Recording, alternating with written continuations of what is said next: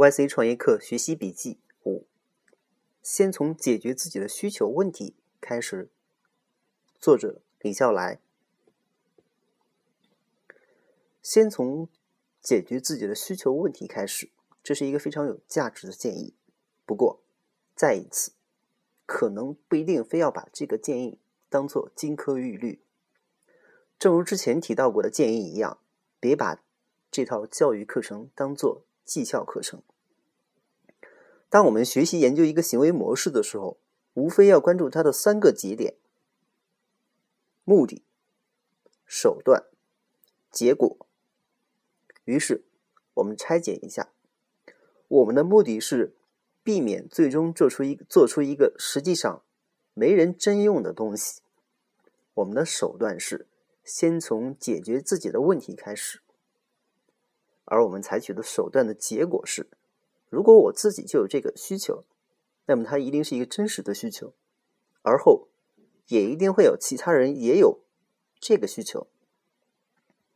那么能达到这个目的的手段，只有那么一个吗？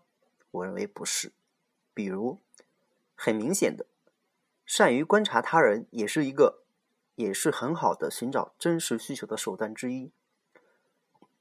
从结果上来看。仅仅保证这是真实的需求，本身是很单薄的。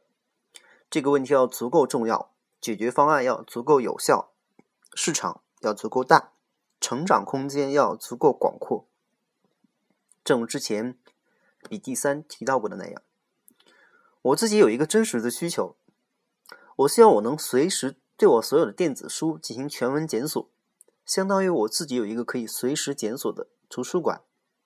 基于这个真实的需求，我从来都认为 Kindle 对我来说就是彻底的垃圾。它竟然只允许我在单本书里搜索，而不是在书库里搜索，并且输入的界面和查看返回的结果体验都那那么差。